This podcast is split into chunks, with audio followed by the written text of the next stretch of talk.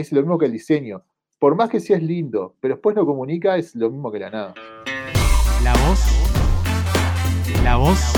Escucha las voces del diseño. La voz. Escucha.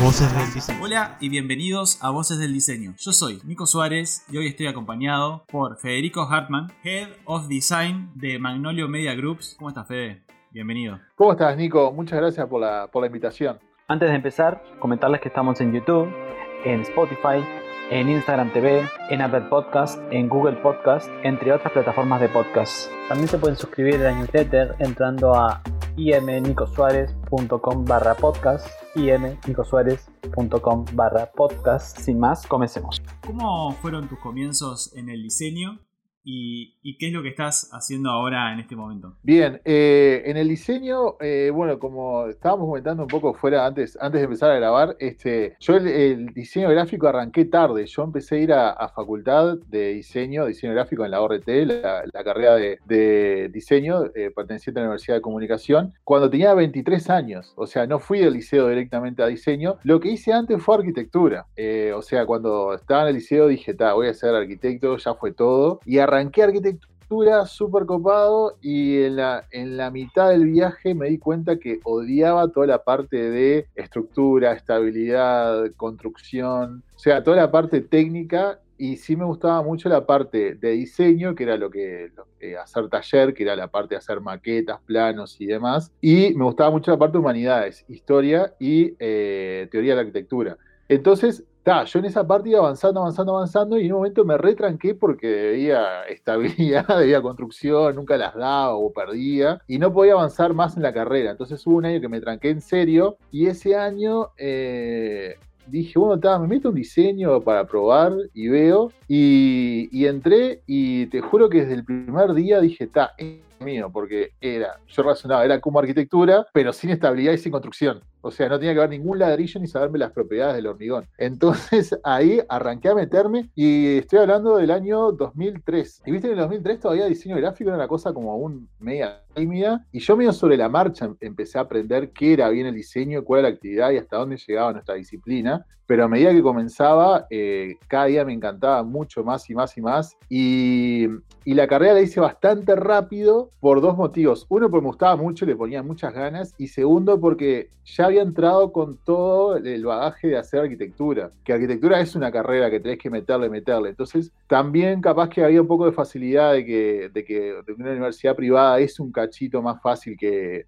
que la UDELAR, que la Universidad de la República, entonces lo hice como bastante rápido y lo que sí me demoré, que capaz que era sido una, una tara psicológica, habría que tipo hacerlo en terapia, es me demoré mucho en la tesis, en el portfolio, porque era una mezcla de, pa, como que no quiero terminar de recibirme o también empecé a trabajar y entonces nunca llegué, llegué a prepararla dos veces y nunca llegué a entregarla, porque se me empezó a mezclar el trabajo y a la vez también, capaz que es un sabotaje que yo me hacía también, era, me empezaba a dar cuenta que para ser buen diseñador no pensabas tanto el título, sino mostrar buenos trabajos. Entonces, como que no era tipo onda eh, ser médico, dentista o, o, abogado que necesitas el título para ejercer. Entonces, era una mezcla de pereza, eh, autosabotaje y decir no preciso tanto el título. Entonces, nunca llegué a recibirme. Y después algo muy importante en la, mitad de, de, la parte así mía estudiantil, que esto lo cuento en orden de que si algún diseñador estudiante está escuchando, siga este consejo que es, hice dos años de Bellas Artes y el primer año sobre todo fue como una carrera de diseño gráfico totalmente intensiva porque la mayoría de las cosas que, sé ahora diseño las aprendí en el primer año de Bellas Artes. Y cuento brevemente lo que es. En la Escuela Nacional de Bellas Artes son seis años, está la carrera de diseño gráfico si querés hacerla al final, pero el primer año es todo como una especie de taller gigante en el que se dan eh, las percepciones objetivas que, que, te da el cerebro. Es decir, el cerebro humano capta color, capta forma, tamaño, escala, espacio, sonido de manera objetiva y no manchada por ningún tipo de estética. A lo que voy, por ejemplo, es que como se ve el color hoy en el siglo XXI, se ve de distinta manera o se interpreta de distinta manera que el, que el barroco, ponele. Eso es una el barroco es una interpretación estética de esas sensaciones, color, espacio, forma, escala, etcétera, etcétera. Entonces, en el primer año de Bellas Artes te daban eso de manera objetiva, te decían, bueno, el cerebro humano ve el color así, o determina el espacio de tal manera, o el dibujo está, es de tal manera así, asá, y recién en segundo año empezás a ver estéticas, como te decía, barroco, no sé, clasicismo, vanguardia, bla, bla, bla, bla. Y ese primer año para mí me dio todas las herramientas que uso prácticamente hoy en día en el diseño y, y, que me me complementó con la carrera justamente de diseño gráfico. Entonces, recomiendo a todos los diseñadores hagan el primer año de Bellas Artes y se pueden seguir mejor, pero el primer año es impresionante todo el bagaje que te da. Y, bueno, entonces está, empecé a trabajar de diseñador y a poco mi perfil, y ya es una parte de la, de la pregunta que estoy ahora, sin querer eh, me fui metiendo muy en lo digital, que igual fui como de, me sale la palabra como de los primeros, no, porque tampoco fui un pionero, pero te quiero decir, en el 2005, 2006, como que de, de los primeros que me fui acercando sobre todo al diseño web, que en esa época estaba muy en boga Blogspot, que todavía sigue vive y lucha, pero en ese momento era como la novedad Blogspot, hacer blogs, básicamente. Y entonces ahí empecé a meter mano, un poquito de mano en el código, a editar CSS, este, las hojas, de, famosas hojas de estilo, y a poco me fui especializando en eso y,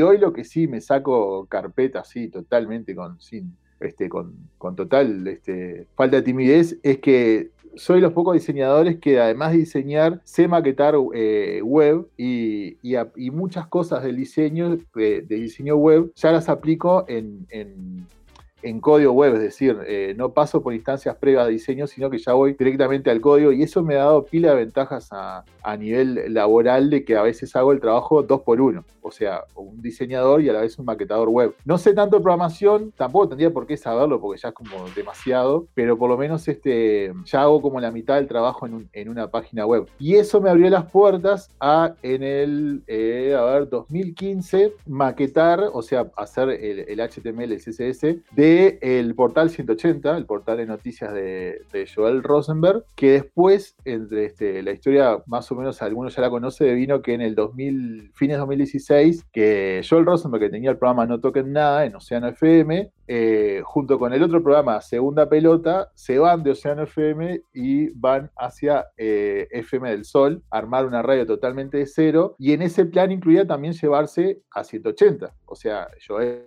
también se llevaba a 180 junto con No Toquen Nada. Y ahí entro yo en esa bolsa y comienzo a trabajar este, en Del Sol, que justamente lo primero que hice fue la web del Sol y hice toda la identidad de, la radio. Hice el, logo actual, que es el, el, sol naranja, y la identidad de todos los programas. Este, todo eso, como te decía, fue fines de 2016, principio de 2017, cuando comienza la, radio. Y después este, ya comienzo a trabajar ahí full time y en el 2019 eh, Del Sol compra al espectador y por suerte también me invitan a hacer la nueva identidad del espectador, que no fue tampoco una, una identidad totalmente revolucionaria, sino que fue un, lavado de cara de, algo que ya estaba. Y en el 2019 el grupo crece, crece y se genera eh, Magnolia Media Group, que es una marca para agua que abarca del sol el espectador y como eso también incluía mudarnos a un nuevo edificio, el edificio Magnolio, que ahora está en el Parque Rodó, en Pablo de María. Ese edificio también tiene una sala de espectáculos que eh, terminó siendo Magnolio Sala, a la cual también le hice la identidad. Hice la identidad de, Magnolio Media Group, o sea, la marca Paragua. Y después, eh, ya en el 2020, ya salieron distintos este, proyectos como Magnolio Campus, que es una especie de TEDx, pero dentro de Magnolio Sala. Y eh, el último estreno, estreno, que justo tiene que ver con esto, que fue hace dos lunes, el 3 de mayo, eh, lanzamos Magnolio Podcast, que es un servicio de podcast con contenidos exclusivos de, Magnolio. Entonces, en lo que, ahora contestando tu pregunta, ¿en qué estoy ahora? Estoy como, digamos, jefe de diseño de todo Magnolio, o sea, me encargo de la identidad visual de Magnolio y todas sus marcas, el Sol, Espectador, etcétera, etcétera, y también de las, de las web en cuanto a eh, el maquetado HTML, CSS y todo la interfase, la experiencia de usuario y demás. Y bueno, eh, tenemos un, equipo pequeño de diseño, que es equipo pequeño de diseño del cual estoy a cargo, está dentro de lo que se llama el equipo digital o el departamento digital de Magnolio, que con otros compañeros nos encargamos justamente de todo el, área digital de todas las marcas, desde la web del Sol, del sol.uy, espectador.com, eh, todas las presencias digitales de la, web de la sala, etcétera, etcétera, y las redes sociales, que eso es una cosa que, estamos como bastante orgullosos en Magnolio, que todo ese, eh, todo ese trabajo digital se hace, como, como dirían los, los yankees, in the house. O sea, no hay una empresa tercerizada, sino que lo hacemos todo adentro y lo hace justamente el equipo digital del cual soy parte.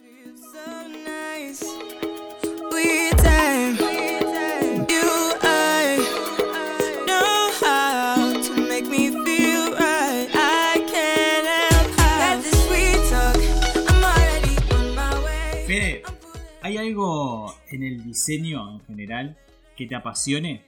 A mí lo que más me apasiona el diseño es, este, yo el diseñador lo consigo mucho como eh, el solucionador de cosas.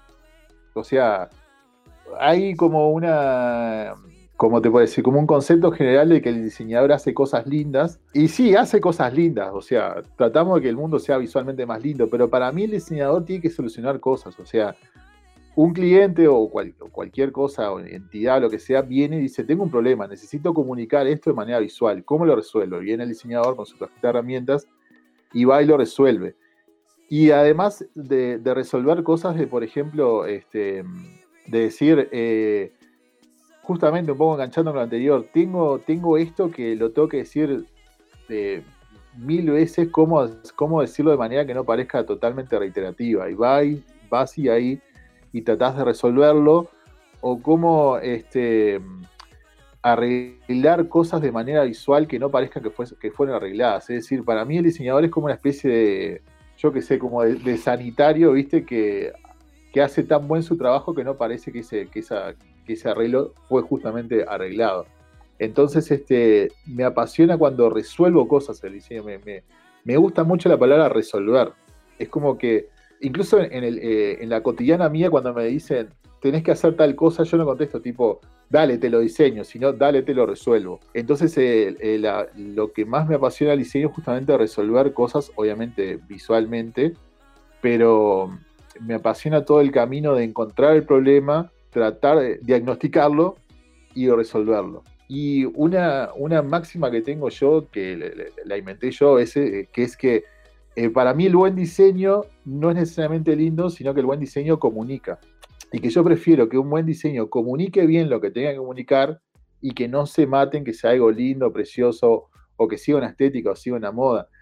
A veces con que aparezca, no sé, en, no te digo en Time New Roman, pero poner, por ejemplo, poner ejemplo exagerado, una 4 en Time New Roman, bien gigante que se lea, tipo, no tirar papeles, Prefiero que diga eso a que sea una cosa, un fondo totalmente loquísimo y una tipografía rarísima que nadie lee y no se entiende qué cuernos dice. Entonces prefiero siempre que el diseño resuelva cosas, comunique lo tenga que comunicar y después si lindo o feo, es como un, lujo que te das después.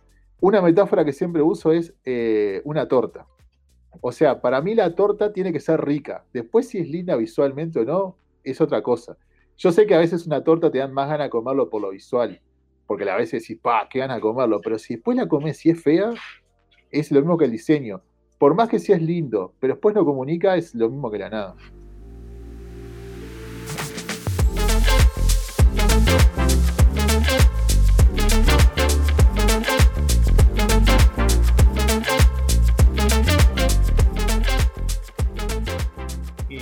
Acordás de alguna experiencia que hayas tenido en esto, en esto del diseño que te haya marcado? Una, una experiencia que me, me cambió bastante fue justamente fue con Del Sol, eh, fue con el logo del Sol, y particularmente con el isotipo del Sol, que muchos ya lo conocen, cualquier cosa lo, googlean ahí, que es un, es un círculo con un degradé naranja amarillo.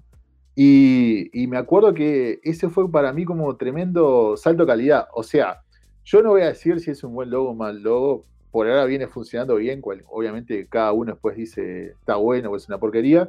Pero para mí me sirvió pila ese salto de calidad porque obviamente en un momento me dijeron, bueno, hay que hacer el logo del sol.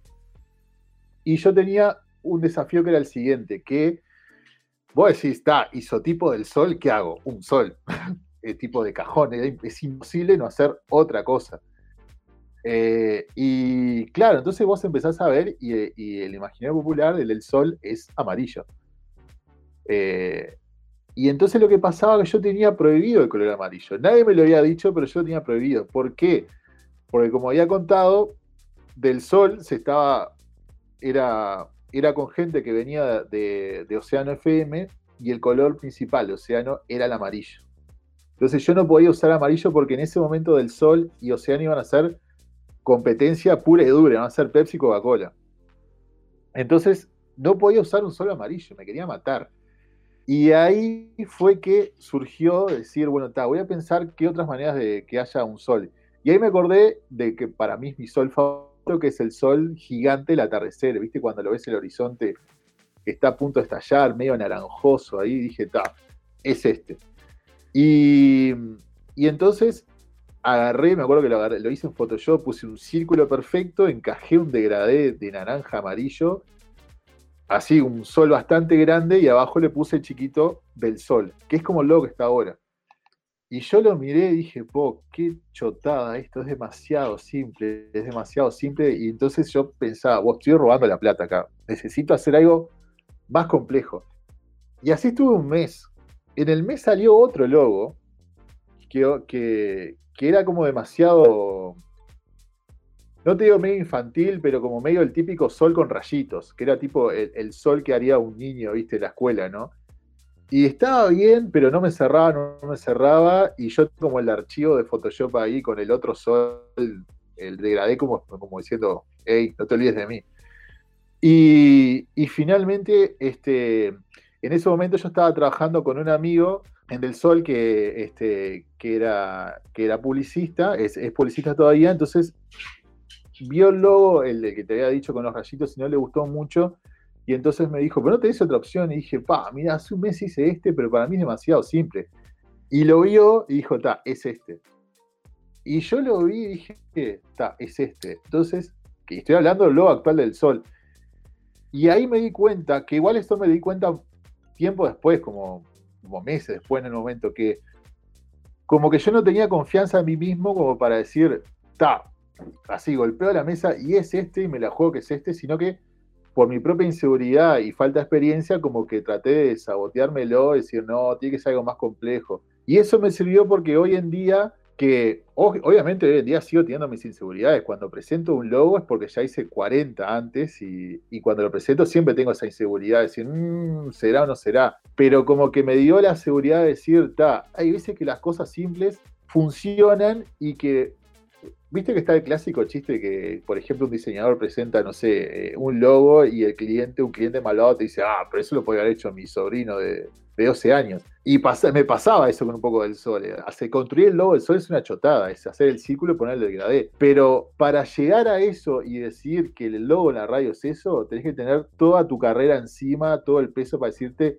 es ese y no es otro. Que es también uno de los grandes debates del arte. Por ejemplo, cuando vas a un museo y ves un cuadro que es un cuadrado negro, no me acuerdo el nombre, pero hay un cuadro famoso que es solamente un cuadrado negro, está en el medio del, Museo del Pompidou, ahí en, París, y decís, pero esto lo puedo hacer yo. Está, pero no lo hiciste. Y vino un artista con toda su carrera, fue y lo hizo lo puso ahí. Y con el Lobo del Sol me pasó lo mismo. O sea, tampoco me estoy diciendo que sea un artista, pero digo, tuve la decisión de decir, ta, es este y me la juego que es este. Y eso para mí fue un cambio grande porque me hizo dar como un salto de seguridad en todos mis diseños. Que, como te decía antes, sigo teniendo la seguridad de, siempre, pero me acuerdo cada vez de eso, decir, ta, si estoy seguro de algo, es por esto y porque yo estudié y, y llegué al razonamiento y agoté todos los caminos y este fue el, único que me hizo llegar a buen puerto.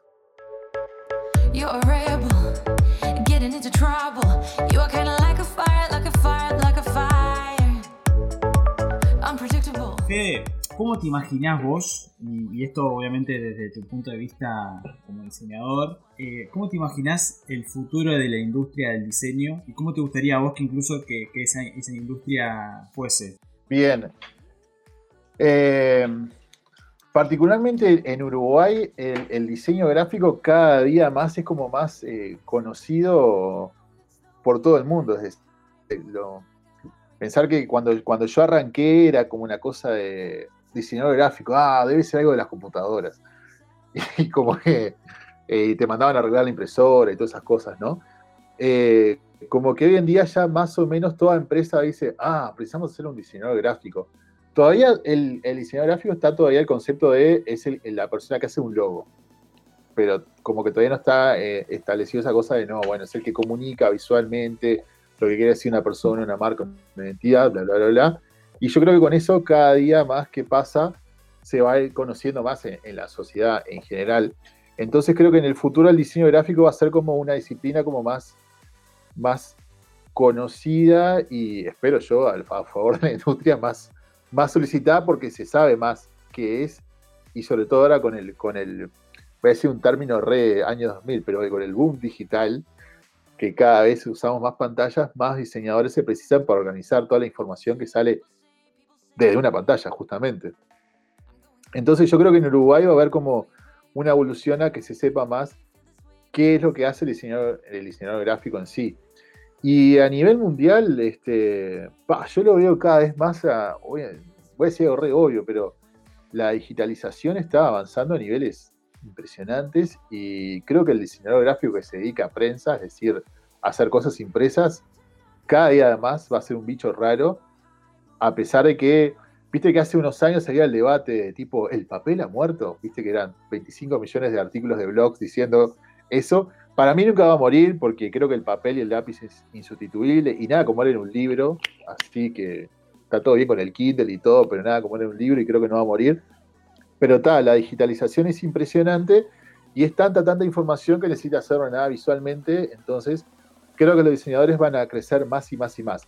Yo lo que estoy viendo, Nico, así, en un, hablemos sin saber totalmente, pero lo que veo que cada vez más el diseñador gráfico empieza como a particionarse en diferentes eh, disciplinas, si se quiere, profesiones. Es decir, eh, eh, capaz que el diseñador gráfico hoy, medio como yo, que hace, que hace de todo un poco, porque tenés que saber un poco, bueno, saber cómo mandar a imprimir algo, mandar original sin imprenta, pero también tenés que saber las dimensiones para un posteo en Facebook o ver cómo mandarle algo al diseñador web, o incluso que me pasó el año pasado que aprendí a usar After Effects y ya más o menos sé animar mis diseños, ¿viste? O sea, como que vas revolviéndote en distintas disciplinas.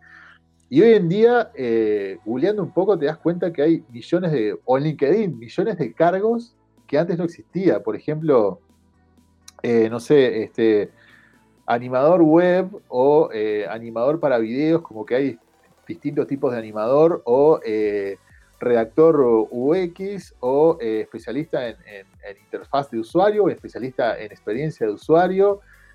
¿Viste los millones de cargos que hay en, los, en los eh, pidiendo trabajo en LinkedIn? Que yo a veces me he pasado googleando qué cuernos es este cargo.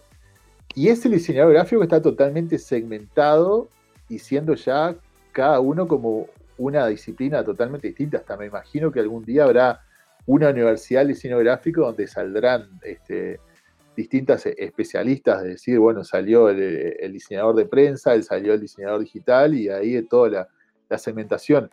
Entonces creo que la, el futuro del diseño gráfico es como una segmentación de disciplinas en el que se van a profesionalizar cada vez más y más.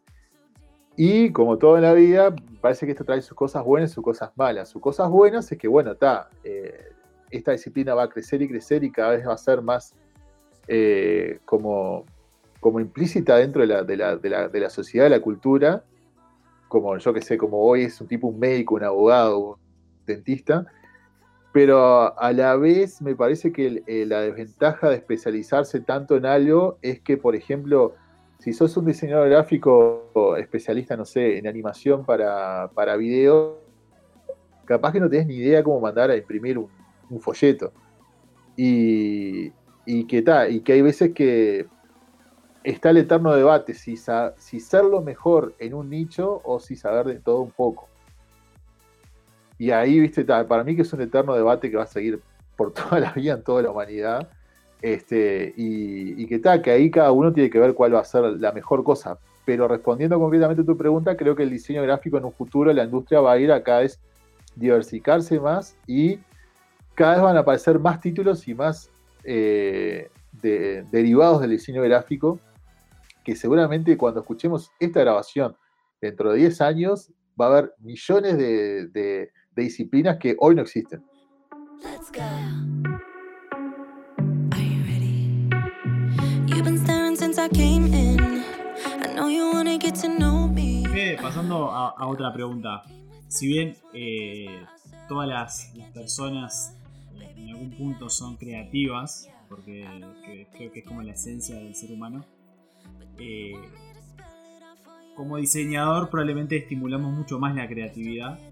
¿Cómo, cómo estimulás vos eh, la, creatividad? La creatividad me fascina eh, estudiar el, proceso creativo y cómo te das cuenta de, de, de cómo tenés que lograr este, llegar a, lo que, a la iluminación divina, de que en un momento te llega la idea, así, pumba, tenés la idea así. Soy como muy estudioso de esos procesos porque me apasiona, me apasiona en el sentido de, me sirve saber eso obviamente, y después me apasiona porque para mí ya entra en el entorno de la magia negra, viste, como como místico, ¿viste? Que, te llegue la idea, la creatividad. Eh, la- las conclusiones que he sacado, ya de paso comparto mi- mis estudios sobre la creatividad, las conclusiones que he sacado es que eh, cuando presento una idea y termina siendo la idea final, es la idea número 15 porque ya pasé por una idea 8 y una idea 5 y una idea 6 y que sospecho mucho cuando la, idea número uno es la que ya quiero presentar. Que era un poco lo que me pasaba con el logo del sol, que fue la idea uno y anduvo bien, pero para mí fue de, pura suerte. Que yo creo que la, creati- la creatividad para mí tenés que, que pasar medio como la, famosa frase de, de Edison, 99% transpiración, 1% creatividad, para mí es tal cual así. Que los procesos creativos requieren horas y horas de estar como metido en el tema y en, y en un momento, pumba, llega la idea. Y yo lo relaciono mucho como, como hacer ejercicio, es decir, cuando, por ejemplo, si salís a correr, no, no vas a- a- sudar o a perder grasa tipo eh, en el primer minuto, sino que hacer mínimo 20 o 30 minutos. Y la creatividad es igual, tenés que estar y estar y estar y estar y, y buceando y dando vueltas y tirando hasta que en un momento el cerebro está tan, es como un músculo, está tan este, caliente así, viste, cuando estás bien sudado y bien, que decís, está, ahí empiezan a salir las buenas ideas. Y mm, de todas maneras, eh, dicho esto, eh, los procesos creativos yo también los, me gusta alimentarlos de, manera pasiva, es decir, no solamente cuando tengo que resolver un logo, un afiche, sino obviamente en, en- en- mi vida diaria. Eh, por ejemplo, eh, desde cuando veo una película o una serie, ahora obviamente mucho más series que películas, que más allá de cuando lo veo y disfruto en sí el, entretenimiento de una, una película, como que a veces el, el cerebro se me va a ver cómo resolvieron determinada escena y decir, pa, ¿viste cómo hicieron tal escena? Entonces trato de imaginarme cómo el director o el director de fotografía llegó a esa solución. Que por lo general es una imaginación mía, capaz que el loco hizo así, así, y lo resolvió, y yo digo, pa, pero haber pensado tal y tal otro. Y entonces como que soy muy, muy, muy fan de estudiar procesos creativos ajenos. Obviamente con el afán de armarme para mí esos procesos creativos. Pero eh, yendo con- en particular a tu pregunta, trato de inspirarme, obviamente cuando tengo que hacer resolver una, un logo, una ficha, lo que sea, sí busco inspiración, eh, arranco a googlear o entro a, a Behance y arranco a ver qué co- cosas han hecho las otras personas y eso es parte de lo que te decía de la metáfora de empezar a salir a correr para que te finalmente empieces a, a que te salga algo creativo. Pero muchas veces encuentro las cosas creativas en, en- en- en áreas distintas al diseño. Por ejemplo, en la música, te contaba el ejemplo de, de los Beatles, o por ejemplo en canciones que veo cómo resolvieron determinada, no a nivel tanto de, armonía o acordes, porque no- no sé tanto de eso, pero sí, pa, ¿viste cómo pusieron la letra acá y tal y tal cosa? Entonces, termino analizando procesos creativos ajenos y hasta, por ejemplo, bueno, está la parte de arquitectura, a veces veo un edificio, una casa, digo, pa, ¿viste dónde pusieron esa ventana? Qué bien, porque hace tal y tal cosa y tal y tal otra. O hasta el diseño de un mueble, y, siempre estoy como buscando esos pequeños detalles que me doy cuenta que el tipo o, la, o la tipa que lo hizo pasó por un proceso creativo para llegar a ese detalle. Entonces, eh, de, de, dónde me inspiro, me inspiro prácticamente de, todo el mundo, de, to- de- todo el mundo en el sentido de, todo lo que me rodea, porque, y más ahora, más en- eh, hoy en día, todo es diseño. No, no solamente diseño gráfico visual, sino eh, acá al lado de mi monitor estoy viendo un parlante y digo, "Wow, esto lo diseñó algún tipo y sacó medidas y puso para que el parlante estuviera acá y entonces es como que la, la alimentación pasiva de la creatividad es casi que inevitable. En, en todos lados te pones a pensar cómo cuernos diseñaron eso y me fascina ver y saber esos procesos creativos. Por eso una pregunta que me encanta hacer es ¿y cómo lo hiciste? ¿O cómo llegaste a esa solución?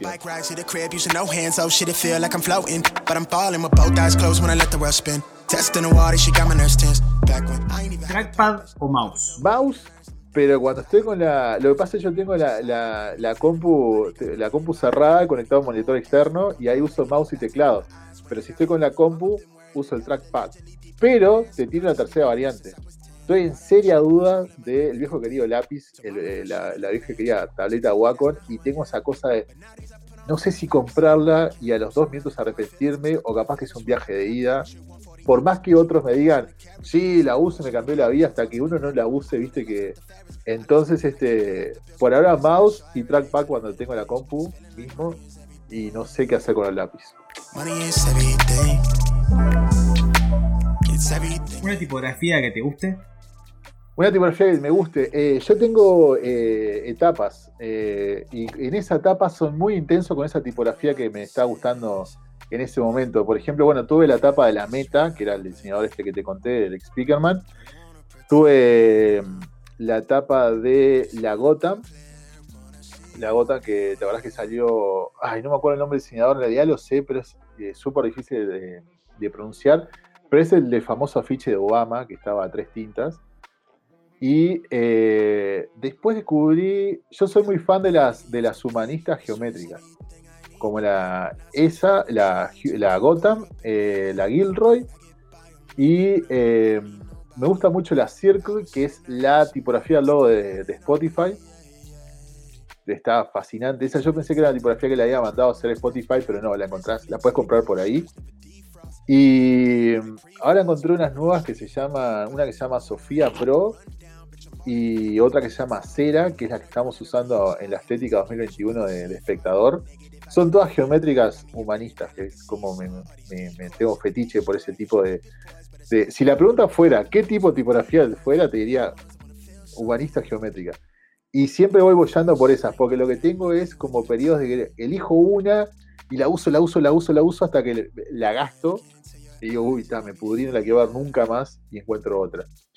Y ahora eh, yo te había contado que había tenido fascinación por la Gotham, me había hartado y ahora para la estética 2021 del sol dije, opa, la Gotham. Y volví a usarla y ahora la estoy usando ultra black, todo mayúscula re pesada, así, cachet, piña en la cara. Pero está, porque la estética del sol es una estética que siempre es como media piña en la cara, así, desde tanto de una paleta altísima de color hasta títulos como muy, no impactantes en el sentido de- del clásico título tipografía impact amarillista, pero sí como que siempre piña en la cara visualmente hablando.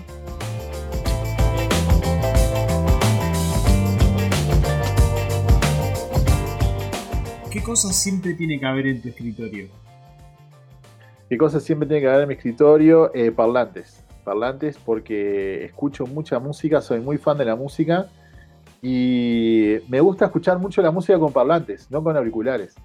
O sea, obviamente cuando voy a la calle escucho con auriculares, pero me gusta el, el- el parlante, digamos, el, sonido que, que primero hay una distancia entre, el, entre la emisora, el parlante y, mi- y mis oídos propiamente dicho. Entonces tiene que haber parlantes eh, y, y lo otro que siempre tiene que haber es el termo del mate.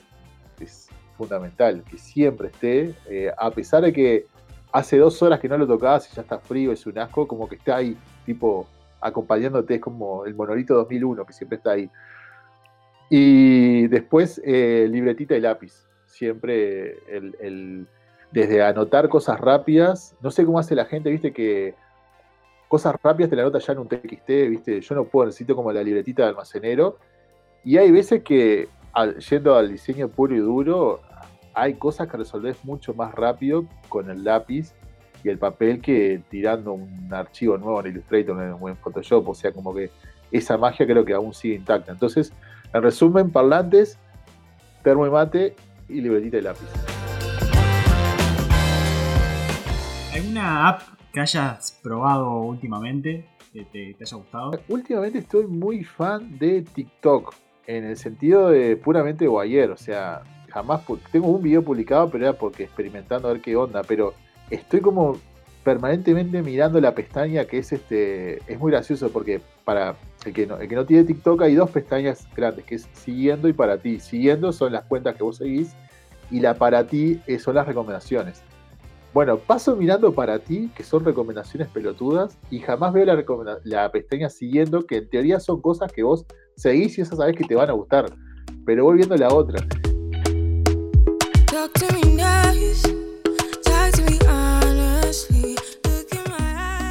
¿Cuál fue el último libro que leíste o algún libro que, te gustaría recomendar?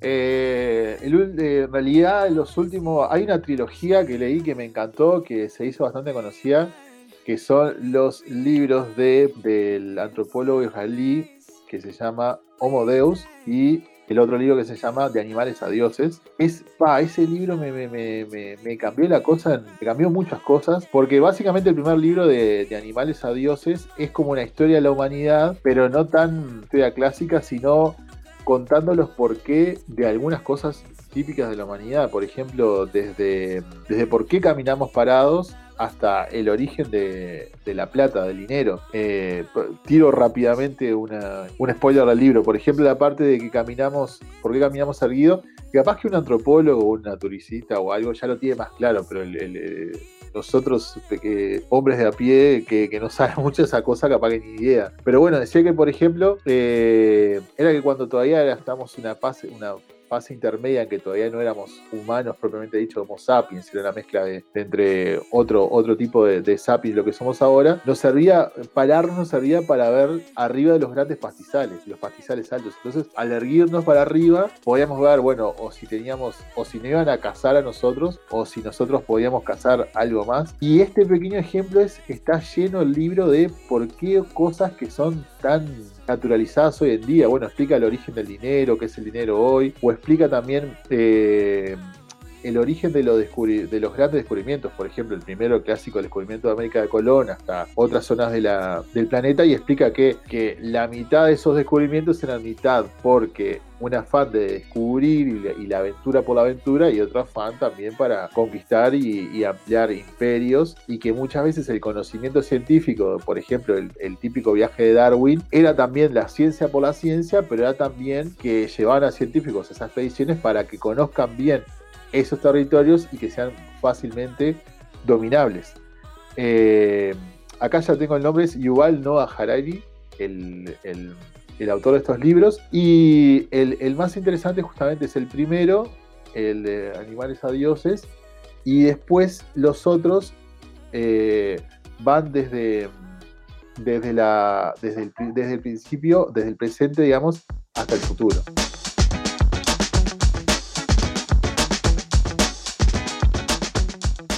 Eh, Fede, siguiendo un poco con, eh, esta serie de, de- de entrevistas y de, de voces, eh, me gustaría que nomines a otro diseñador para que esté de tu lado, o sea, del, otro lado respondiendo estas preguntas.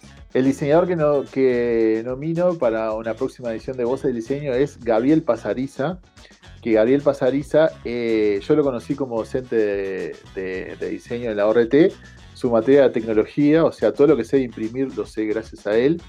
Y él es un diseñador gráfico justamente de la vieja escuela, es decir, que la mayor parte de su carrera transcurrió sin la digitalización del diseño, es decir, eh, imprenta, eh, cosas fotográficas, eh, sacarle fotos a las fotos, ampliar, reducir cosas. Y él tiene un proyecto que se llama Caja Baja, que en su, en su casa del Pinar tiene, digamos, el típico eh, este, proyecto que lo armas en el garaje de tu casa. Consiguió de imprentas que se fueron cerrando el interior, consiguió máquinas, eh, máquinas no, perdón, este, sí, como imprentas en el sentido de, de las máquinas que imprimen, esa que das vuelta en la manivela, pasa la hoja y, y aparecen los tipos móviles. Y después justamente, que da nombre al proyecto Caja Baja, consiguió esas cajas gigantes con todos los tipos móviles, es decir, tipo onda tiene toda la helvética en cajitas con todas las A, todas las B, todas las C, todas las D, y tiene pero centenares de, de tipos móviles. Ese sería el, verdadero, la verdadera definición, en el que armás como se armaban antes este, cualquier cosa imprenta, los diarios, revistas, y entonces es como un como un este, cuidador de toda esa, esa movida de, imprimir como antes y de todo lo que conlleva desde los, los, defectos técnicos hasta las cosas que puedes hacer y que no puedes hacer, de poner la tinta, de que se seque, de cómo armar los originales. Es impresionante toda esa, esa cosa como diseñador viejo, ¿viste? Él no es tan viejo, él tiene 50 y pico, pero como de diseño de, de antes de la digitalización. O sea, hoy siento que no te digo que eh, Photoshop Illustrator tiene un botón que dice hacer un logo, pero casi. Pero tiene toda esa cosa mega artesanal que yo creo que, que los diseñadores de hoy en día parezco un viejo choto eso hablando, eh, antes fue un tiempo fue mejor, pero como que hay que empaparse de eso para ver cómo el diseño gráfico llegó a lo que es hoy.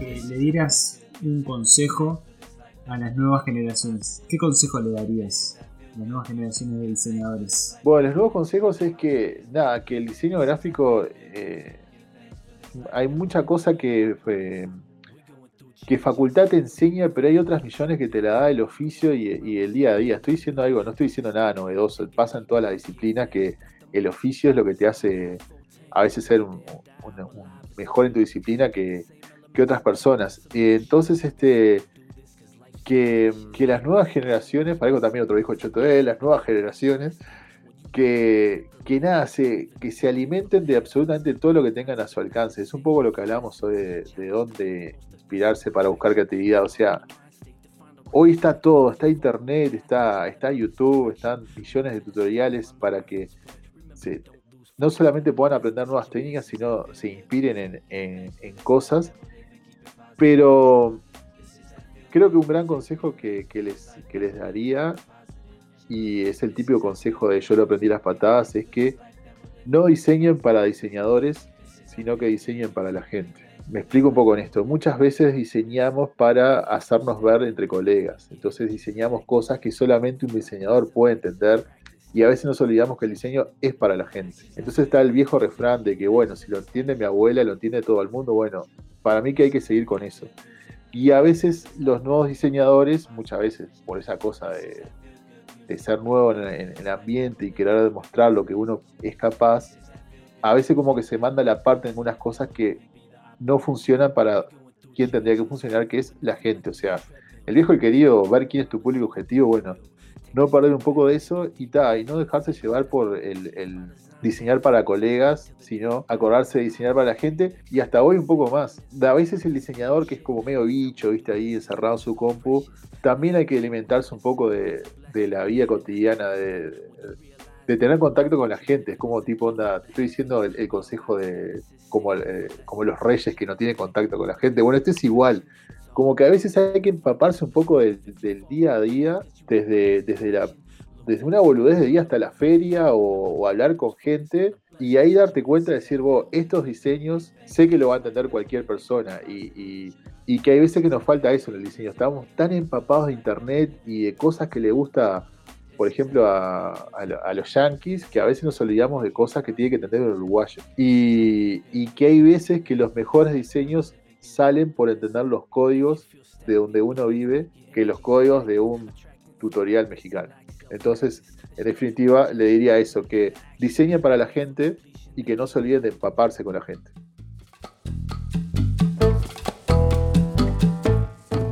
¿Cómo te podemos encontrar en las redes sociales? Y, si alguien que está escuchando el podcast se quiere comunicar contigo, eh, ¿cómo, se pueden poner en contacto? Bueno, eh, mis redes sociales por suerte son todas bastante fáciles de localizar porque es mi nombre, es Fede Harman. Buscan Fede Harman y tengo mi sitio web, fedeharman.com. Tengo mi Instagram, pero capaz que es más personal que, que- que profesional. Pero mis laburos los pueden ver en, en mi cuenta de, de Behance o mi LinkedIn. Y si no, ya saben que todo lo que está diseñado en Magnolio quiere decir que lo hice yo. Bueno, sí. Muchas gracias por tu tiempo, por contarnos bueno, tu, tu experiencia y, y toda tu, tu trayectoria y, y tu filosofía también, ¿no? Eso que, que también está, está buenísimo contar y que, y que no sea solo eh, un espacio de hablar sobre diseño, que, de repente a veces eh, aburre hablar sobre solo diseño, sino que también está bueno conocer a la otra persona y conocer eh, a ese diseñador que está del otro lado que no, no es solo gráfico, sino que también es una persona que, que- tiene su filosofía y tiene su forma de pensar y, y- sus puntos de vista. Y eso creo que es un poco el objetivo de, de- de Voces del Diseño. Así que desde, desde acá de Voces, muchas gracias por, por estar. Nada, muchas gracias a vos, Nico. Como te vengo diciendo, el de diseño está genial porque a mí me da una sensación de tipo, no estoy solo en esto. Hay otras personas que están pa- pasando por lo mismo como si el diseño gráfico fuese una enfermedad, pero te digo que casi, ¿viste? Entonces está muy bueno y lo que está bueno es que es fácilmente escuchable para personas no diseñadoras, que pueden conocer un poco más de, esta disciplina y, que los diseñadores también somos casi seres humanos. Antes de irnos, comentarles que estamos en YouTube, en Spotify, en Apple Podcasts, en Google Podcasts, en Instagram TV. Si haces un like y compartís, nos vas a estar ayudando a que otras personas y otros nos escuchen y escuchen estas voces. Así que muchas gracias por compartir y por darle like. Te mando un abrazo grande. Soy Nico Suárez y esto fue Voces del Diseño. Hasta pronto.